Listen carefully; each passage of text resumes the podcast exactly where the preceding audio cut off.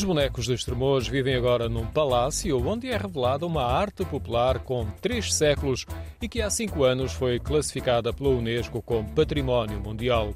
O reconhecimento do figurado do bairro de Estremoz foi em 2017, no âmbito de um projeto de salvaguarda e valorização de uma arte que nos oferece bonecos com cores muito vivas, alusivos a temas tradicionais e que são produzidos manualmente. Podemos ver a ceifeira, a santinha, o amor é cego a primavera com saia de bailarina e arco florido no centro interpretativo do boneco de Estremoz, no Palácio dos Marqueses da Praia e Monforte.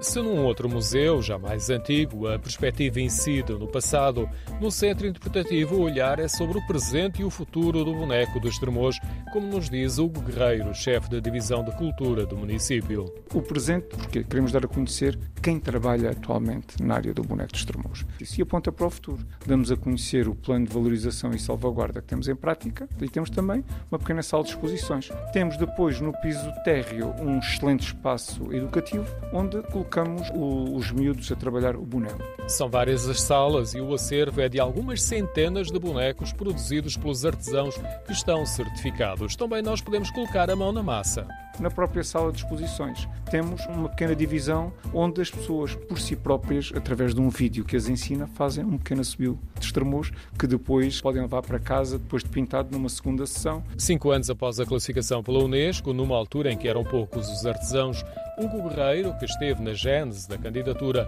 faz um balanço positivo. Temos mais produtores, temos mais artesãos, o seu trabalho está valorizado, quer em termos de reconhecimento quer em termos dos próprios preços, o que é ótimo para eles, não é?